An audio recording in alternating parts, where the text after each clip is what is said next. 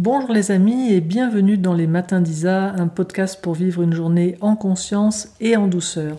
Alors aujourd'hui j'avais envie de vous parler d'un thème euh, qui revient pas mal ces derniers temps dans des questions que vous me posez en message privé et qui a à voir avec la perte d'élan euh, au quotidien, euh, manque d'énergie globalement ou bien l'impression de ne jamais avoir le temps de faire ce qu'on ce qu'on veut.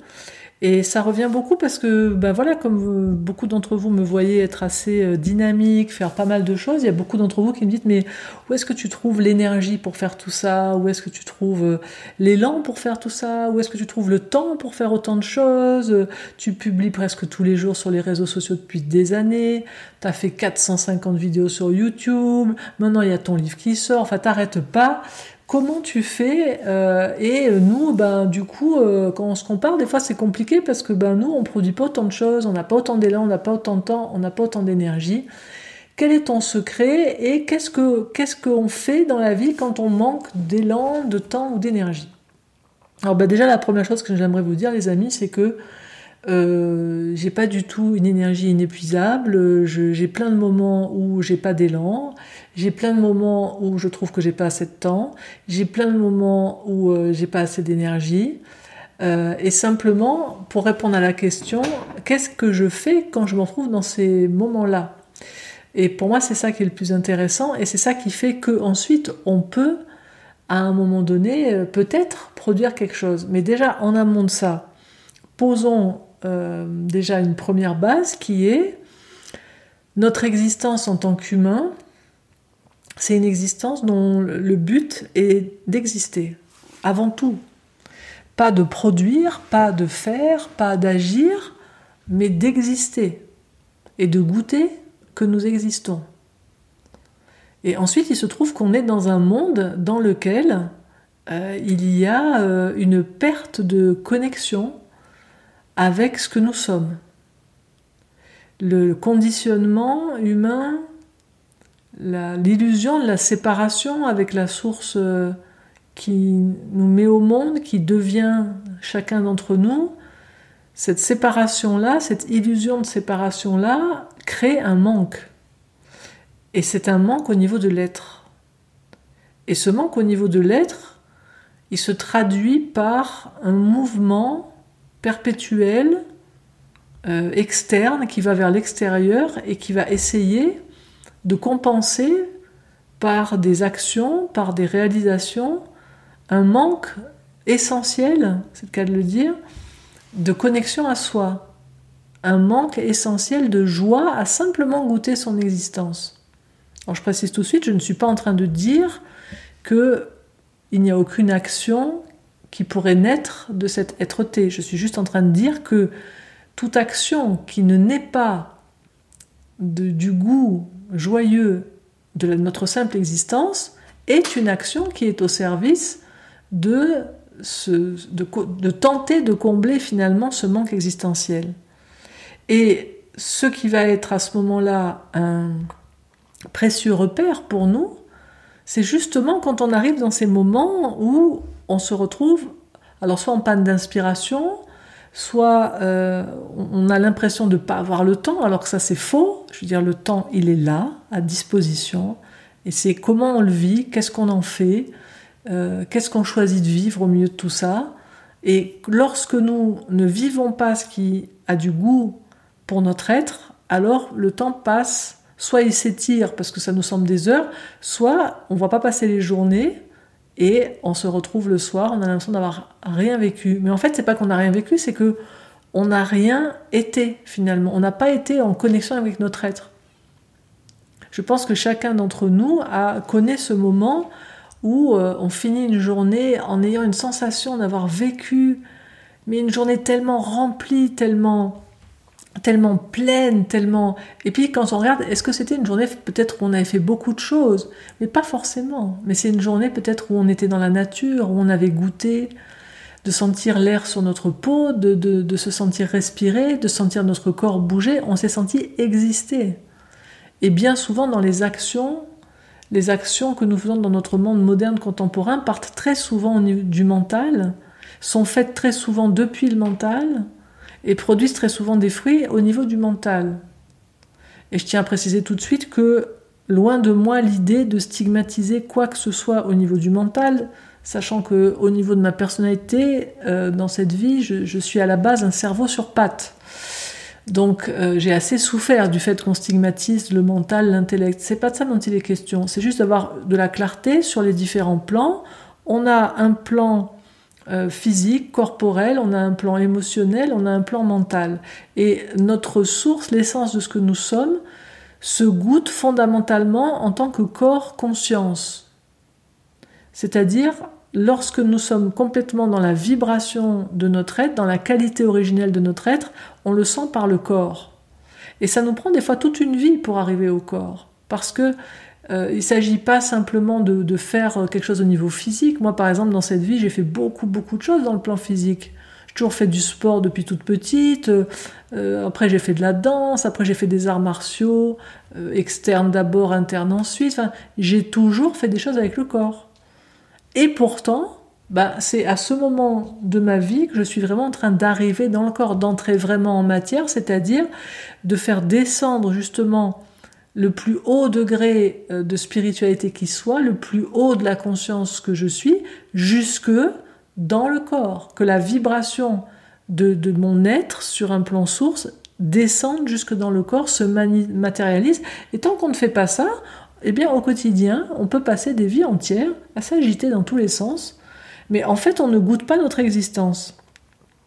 Donc, lorsque on perd notre élan à faire certaines choses, lorsqu'on s'ennuie, lorsqu'on n'a plus d'énergie pour faire grand-chose, c'est très souvent une invitation à aller regarder euh, où est-ce que j'en suis sur deux niveaux. Le premier niveau, c'est celui du repos. Est-ce que je me repose assez? Est-ce que je dors assez? Moi, par exemple, de base, je suis quelqu'un qui dort pas assez. Moi, dans, ma vie, je suis, je suis quelqu'un du soir. J'ai tendance à traîner le soir, à jamais me coucher avant minuit, etc.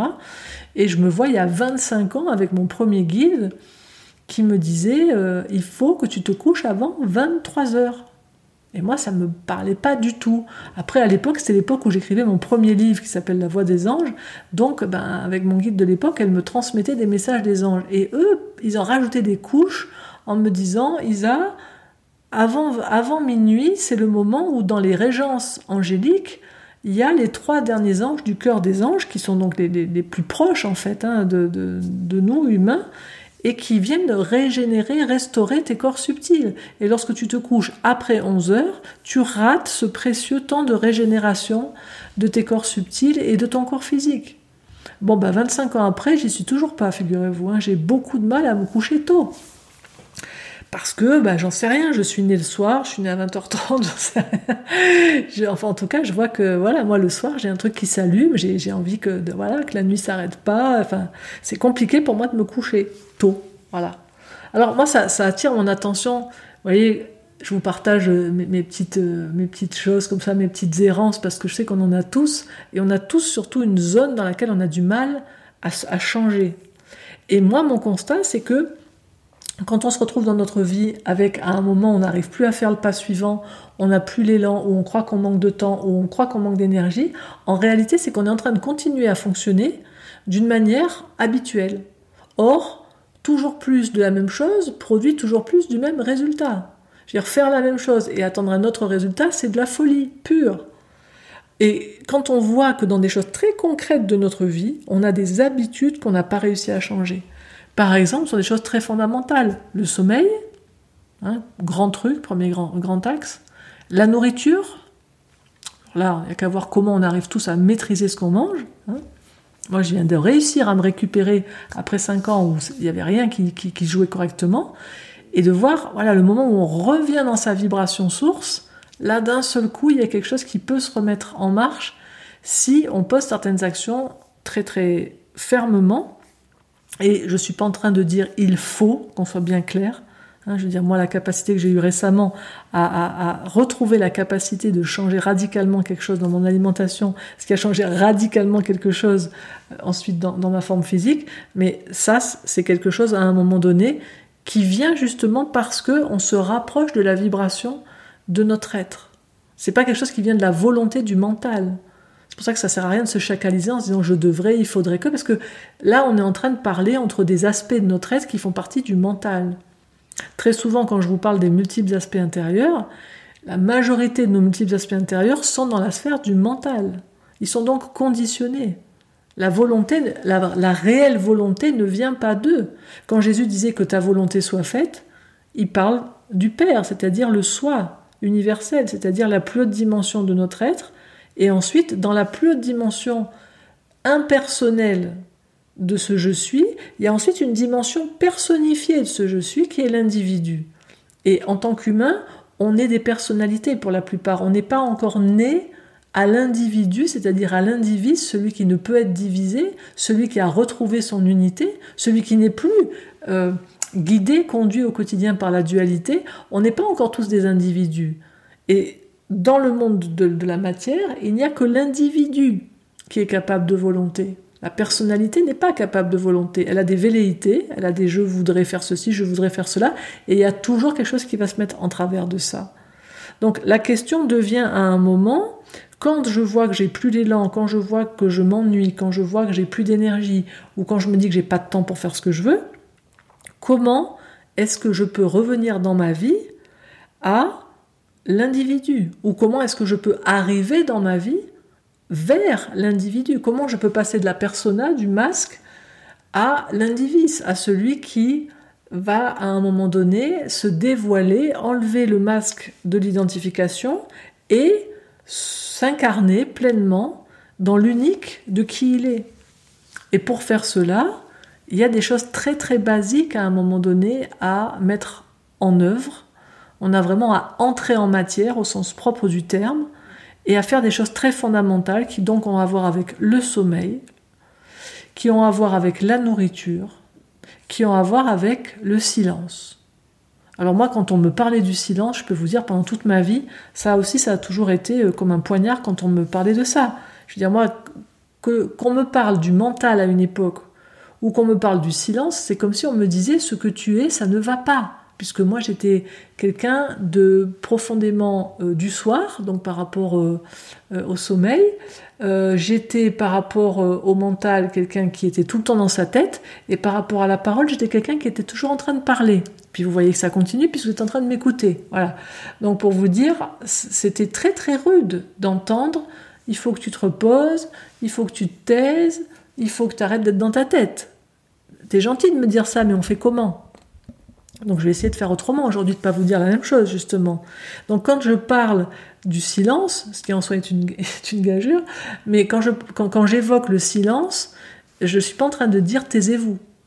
Je suis en train d'évoquer de, est-ce qu'il est possible que dans chaque journée, je prenne un temps où je reviens dans un espace en moi qui est un espace de présence alors concrètement, comment je fais ça?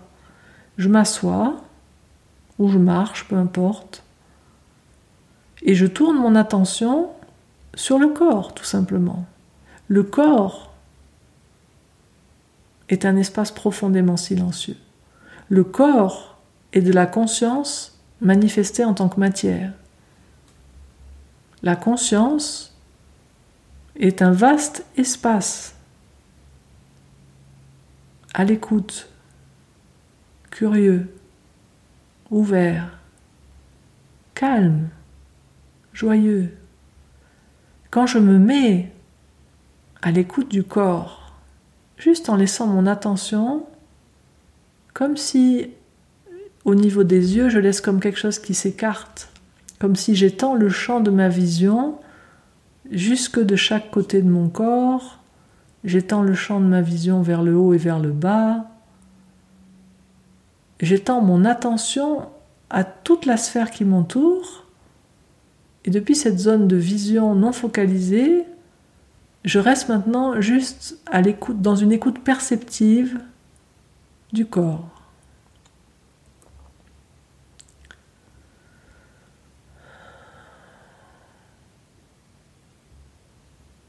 Là, juste en tournant mon attention de cette manière, je vais peut-être accéder à un moment dans un espace béni entre deux pensées. Cet espace entre deux pensées, on ne s'y attarde jamais parce qu'on ne le perçoit pas. Le mental ne peut pas mémoriser l'espace dans lequel les pensées apparaissent. Il mémorise les pensées. ils mémorisent les perceptions. Ils ne mémorisent pas le champ dans lequel ils apparaissent, tout comme un lecteur qui lirait un livre garde son attention sur les mots qui le composent et non sur la blancheur des pages sur lesquelles les mots s'inscrivent. Alors, notre job, si on veut devenir un individu vivant, présent, vivant au cœur du vivant, au cœur de la manifestation, joyeux d'être avant que de faire, n'ayant pas une joie qui est conditionnée à l'action, mais une joie qui naît notre simple existence, nous avons à faire retour. Ce à quoi nous invitait Jésus, c'est sa première instruction. Lorsqu'il sort du désert après ses 40 jours au désert, la première instruction qu'il donne lorsqu'il commence à enseigner, c'est Teshuva, fais retour, reviens vers toi. Oui, il est proche le royaume. Et ce royaume, c'est quoi? Il le dira dans les logiones de l'évangile de Thomas. Ne dites pas le royaume est ici ou il est là, le royaume est là, au milieu de vous, plus près de vous que votre propre souffle. Comment est-ce qu'on peut décrire cet espace conscient dans lequel tout apparaît et disparaît au niveau des perceptions? Jésus l'appelait le royaume. Et celui qui est le je suis éternel, impersonnel de ce royaume, il l'a appelé le Père. C'était sa manière de, parler des choses. Et celui qui est l'individu qui est appelé à faire un avec ce vaste espace de conscience, il l'appelait le Fils. Voilà. Sous-titrage de, comment il parlait. Alors on a tous, si nous voulons, au final, dans cette vie, avant de mourir, si nous voulons renaître, là encore, je cite Jésus, mais parce que voilà, je connais bien cette, tradition-là et surtout parce que je la, revisite dans mon propre chemin d'éveil. Donc à chaque fois que je, franchis une étape dans ces portes de conscience, je comprends davantage ce qu'il voulait dire. Et quand il disait celui qui ne renaît pas de son vivant une deuxième fois, celui-là n'entrera pas dans le royaume de mon Père. Sous-titrage, celui qui n'accède pas de son vivant à l'individu, celui qui n'accède pas à, ce, à cette mort, à la personnalité, à cette naissance à l'individu, celui-là n'arrive pas à accéder consciemment à ce vaste espace de conscience et à goûter la communion avec le je suis universel, impersonnel, qui est la substance même, la conscience même qui se manifeste en chaque conscience individuée. Et or, c'est dans les bras de cette conscience-là que nous appelons, nous sommes tous appelés à nous déposer et que tout en nous cherche cette communion-là à travers tout ce que nous faisons, à travers tous nos actes du quotidien, à travers toutes les relations que nous cherchons à tisser, nous cherchons cette alliance, nous cherchons à retrouver cette union-là, à faire un avec ce que nous sommes. Alors je vois que dans nos vies, dans nos voies, quand on est engagé dans des voies spirituelles, on fait beaucoup de choses et on oublie le temps de l'arrêt. On oublie le temps de l'arrêt. Alors, j'en profite avec ce podcast puisque je le publie ce samedi et mercredi prochain, nous entrons dans, le temps du carême. On va avoir mardi gras et derrière carême. Qu'est-ce que c'est que ce temps du carême? Ces 40 jours au désert. À quoi il nous invite? Il nous invite justement à aller nous rencontrer là où nous ne sommes pas encore rencontrés. Que fait Jésus au désert pendant 40 jours? Que faisait le peuple hébreu au désert pendant 40 ans C'est la même symbolique. Ce 40, c'est le 4 dans la matière. C'est on va aller rencontrer quelque chose de notre dimension humaine et on va la transcender. On va accéder à autre chose. Pour le peuple hébreu, dans la sortie d'Égypte, on a toute la symbolique de sortir de la tyrannie du pharaon du mental qui nous fait construire indéfiniment des pyramides, des pyramides de savoir, des pyramides d'action, à son service, mais pas au service de ceux qui sont à l'œuvre pour les construire. Là, c'est là où nous en sommes la plupart d'entre nous au quotidien. On est tyrannisé par un mental qui se prend pour le maître de notre être, qui se prend pour le je suis alors qu'il devrait en être le serviteur, il se prend pour le maître. Donc la sortie d'Égypte, guidée par Moïse, qui représente en chaque être la part, l'âme de feu en nous, qui à un moment donné se dresse et nous invite à quitter cette tyrannie du monde mental, à sortir du monde des apparences et à s'engager dans un long et lent chemin vers la terre promise de l'indivice, de l'individu. Alors c'est la même symbolique, ces 40 jours au désert avec Jésus, c'est toujours la même chose, c'est un chemin de libération. Je vais aller rencontrer le diabolon, l'apparent adversaire, le shatan, hein, dans la tradition hébreu. Quel que soit le nom qu'on lui donne, c'est toujours quelque chose qui est en moi. Ni pharaon, ni qu'on l'appelle le diable ou le shatan. Diabolon, c'est le principe de ce qui nous divise. Shatan, c'est le principe de l'adversus, de l'adversaire, ce qui en nous s'oppose à l'émergence de notre être. Dans tous les cas, je vais aller passer du temps avec cette dimension de moi pour m'en libérer. Et les trois tentations que Jésus va rencontrer dans ce désert avec ce chatan, ce diable qui se, met, qui se dresse face à lui et qui le tente en lui disant si tu es le Fils de Dieu, fais ceci, fais cela, etc. Eh bien, c'est ce qui nous arrive tous les jours. Tous les jours, on est avec quelque chose en nous qui essaye d'exercer de la puissance, du pouvoir, du contrôle sur le monde, comme si nous avions ce pouvoir-là. Or, le seul vrai pouvoir que nous avons est un pouvoir intérieur et de même que dans le désert, Jésus par trois fois va dire va des rétro Satanas, va de là, retire-toi Shatan, éloigne-toi de moi, toi le tentateur, toi celui qui cherche à me faire faire quelque chose, à un moment où je veux découvrir mon je suis et communier, faire un avec la source, eh bien, ce mouvement de retrait, c'est un mouvement que nous avons à faire quotidiennement. Et puis, il y a des grands moments dans toutes les traditions dans lesquels on nous invite à faire ce mouvement. Et nous, on est en Occident, et en Occident, eh bien, ce mouvement, il est invité au temps particulier qui est autour du temps du bélier, hein, qui précède le temps du bélier, qui ensuite donnera Pâques, dans la tradition judéo-chrétienne, mais c'est un temps qui énergétiquement est très très puissant, puisque autour de ce temps et pendant ce temps qui est autour de l'équinoxe de printemps, on a vraiment des énergies du passé, on a tout le cycle zodiacal qui se termine là dans le, signe des poissons en ce moment, qui euh, est quelque part avec une énergie qui peut être assez basse et qui contient justement toute une connexion à toute l'humanité, à, tous les êtres, à tout ce qui nous entoure, à tout ce qui semble être à l'extérieur de nous, mais que nous avons laissé rentrer en nous. Et donc ce temps du carême, c'est vraiment un temps pour faire retour vers soi et pour regarder quelle ascèse nous pouvons pratiquer, puisque traditionnellement pour carême, alors soit on jeûne, soit on ne mange pas de viande, enfin, quelle que soit l'ascèse que l'on choisit, on choisit une ascèse qui a à voir avec l'une des trois choses que j'ai évoquées. Le sommeil, le repos, hein, la nourriture et le silence. Le tout nous faisant revenir dans un corps conscient qui va pouvoir renaître avec la sève qui arrive pour le printemps, qui va pouvoir nous donner vraiment les moyens d'émerger comme un être neuf et de laisser mourir, comme le disait Jésus, de laisser mourir en nous le vieil homme, c'est-à-dire tout ce que nous croyons être, tout ce que tout ce à quoi nous sommes identifiés pour renaître à ce je suis. Ressuscitare la résurrection, c'est pas euh, mourir euh, après la mort, c'est renaître de son vivant, c'est se réveiller de son vivant, c'est renaître d'entre les, morts vivants. Hein? et une amie récemment donnait comme définition, j'ai beaucoup aimé, elle disait un mort vivant, c'est quelqu'un qui est mort dans son corps et vivant dans sa tête. Alors je crois qu'on est beaucoup de morts vivants. Et là encore, il n'y a pas à se juger, il n'y a pas à se taper dessus, juste à conscientiser.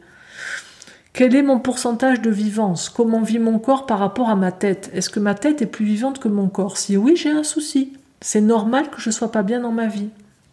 Je m'inclus dans le lot. Hein. Moi, je suis en train de me remettre au monde en ce moment, de me remettre encore en ce moment et, d'atterrir complètement. Et donc je vous partage tout simplement ce que je suis en train de, vivre en faisant le vœu que ça puisse peut-être soutenir certains à faire ce, pas-là, en conscientisant à quel point il est vital, c'est vraiment le cas de le dire. Parce que tant que je reste dans cette vie dans laquelle c'est ma persona qui tient les rênes, c'est Pharaon qui tient les rênes, c'est le mental qui tient les rênes, et je ne suis pas vivant. Et donc tous ces moments où j'ai plus d'élan, où j'ai plus d'énergie, où je crois manquer de temps, en fait c'est des temps où je suis mort. C'est des temps en réalité je suis morte pendant ces temps-là. Je suis en train de mourir. Et donc, mon système, mon âme, mon système intérieur et ou mon âme me donnent des signaux. Et donc, j'espère vraiment que ce podcast, ça contribuera peut-être pour quelques-uns d'entre vous à prendre l'occasion finalement de ce temps qui nous soutient au niveau tellurique, au niveau énergétique, au niveau cosmique, ce temps particulier du carême qui commence mercredi prochain, de le prendre en se disant tiens, ben voilà, il y a un moment particulier dans l'année, comme quand euh, voilà, il y a un train qui passe, on décide de le prendre ou pas. Eh ben tiens, là c'est un moment particulier. Est-ce que pendant ce temps particulier de 40 jours, qu'est-ce que je vais me fixer peut-être comme pratique quotidienne, comme petit changement quotidien? Vous me connaissez, vous savez que je pratique beaucoup le, le PPPPP, le plus petit pas possible. Hein. Donc quel est le plus petit pas possible que je vais faire vers moi dans cet axe du retour à soi dans cet axe où je vais sortir d'une terre d'esclavage pour aller vers une terre qui m'est promise, parce qu'elle elle est l'être que je suis, donc c'est mon, mon droit légitime de naissance d'être ce je suis là, quel petit acte je vais poser qui va être pourtant un changement majeur, hein, un petit pas peut-être pour moi dans, mon quotidien, mais un grand pas pour l'être, pour paraphraser euh, ce premier homme sur la Lune. Est-ce que je vais être le premier être sur ma terre promise à, faire ce pas-là, à, à, décider, tiens, ben, je vais réduire ma consommation de tel produit, où je vais arrêter momentanément la consommation de tels produits. Surtout prenez quelque chose qui est réaliste parce que s'il y a une chose que j'ai expérimentée, parce que la pratique du carême, je la fais depuis des années, c'est que euh, si on prend quelque chose qui est trop compliqué, qui est trop dur, on va pas le tenir pendant 40 jours et c'est une horreur quand on n'arrive pas à tenir nos engagements justement au niveau de la, de la confiance, de l'estime de nous qu'on a après, c'est une horreur. Donc prenez quelque chose qui vous semble faisable. Ok, me coucher un quart d'heure plus tôt, une demi-heure plus tôt, euh, manger euh, une, une, chose en moins, voyez, pas forcément enlever tout, euh, prendre cinq minutes de silence par jour avec moi, sortir, marcher dix minutes, voyez, des petits pas, mais tenez-les pendant 40 jours et vous allez voir le changement. Vous allez voir comment introduire comme ça des micro-pratiques, mais sur une durée qui est une durée énergétiquement puissante, ritueliquement forte dans l'égrégore de l'humanité depuis la nuit des temps, vous allez voir comment ça peut sans doute contribuer à ce que vous vous sentiez un peu plus vivant et que en sortie de ces 40 jours, vous vous retrouvez avec sans doute davantage d'élan, davantage d'énergie, avec l'impression d'avoir eu plus de temps et si c'est pas le cas, ça vous donnera le signal qu'il y a encore un pas à faire, un pas à faire vers plus de vie, vers plus d'indivis et moins de persona. Et j'espère de tout cœur que ce podcast aura été un soutien pour vous en cela. Si vous avez aimé ce podcast justement, eh bien vous pouvez le partager sur les réseaux sociaux, vous pouvez vous abonner à ma chaîne sur les différentes plateformes, vous pouvez sur YouTube laisser un pouce bleu et un commentaire. Sur Apple Podcast, vous pouvez laisser le nombre d'étoiles qui correspond à votre appréciation et un commentaire aussi. Et puis bien sûr, vous retrouvez tous les précédents matins d'Isa sur ma chaîne qui leur est dédiée sur les différentes plateformes, ainsi que sur le site au vivant.com dans la page ressources et dans la rubrique audio. Et puis je vous dis à samedi prochain pour un nouvel épisode et bon retour à vous les amis. Au revoir.